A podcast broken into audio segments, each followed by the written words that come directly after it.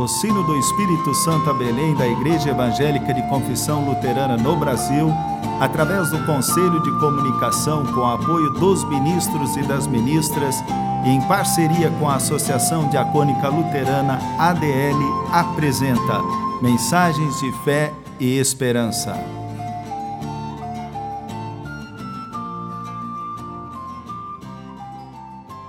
Irmãs e irmãos, a mensagem de hoje nos vem da parte da pastora Luceli Laurer, paróquia em Santa Maria de Jetibá, Espírito Santo.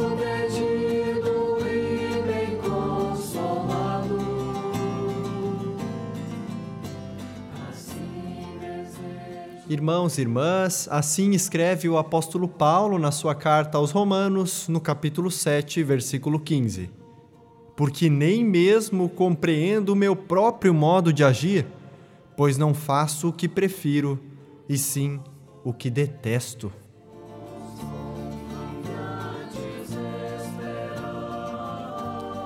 É possível que você conheça a seguinte fábula que tem como título Os Dois Cachorros. Esta fábula conta assim: Um velho sábio descreveu certa vez seus conflitos internos. Dentro de mim existem dois cachorros. Um deles é cruel e mau, o outro é bom e dócil. Os dois estão sempre brigando. Então lhe perguntaram qual dos dois cachorros ganharia a briga. O sábio parou, refletiu e respondeu: Aquele que eu alimentar. Tomara que ele consiga alimentar o bom e o dócil. Qual dos dois você prezado ouvinte, tem alimentado? O cruel e mau ou o bom e dócil? Na qualidade de pessoas cristãs, preferimos agir de acordo com as qualidades boas e dóceis: solidariedade, honestidade, bondade, a firmeza diante do trabalho árduo, a humildade, a simplicidade, a alegria, a verdade. Mas quantas vezes nos encontramos agindo e fazendo justamente o contrário? Voluntariamente abatidos, tristes, desanimados, murmurando, reclamando, sendo mesquinhos, desonestos em pequenas coisas, nos consideramos superiores e melhores em relação a outras pessoas, julgamos, criticamos, ferimos. Essa é a nossa experiência alimentamos os dois cachorros, perpetuamos a briga entre eles. A fé em Jesus Cristo abre os nossos olhos para enxergar as dobras do nosso coração. Pecamos em pensamentos, palavras, ações e omissões. O pecado precisa ser reconhecido, confessado diante de Deus ou de um confessor, uma confessora, que pode ser o pastor ou a pastora. Havendo arrependimento e o expresso desejo de abandonar o pecado, o confessor ou a confessora anuncia a absolvição dos pecados em particular.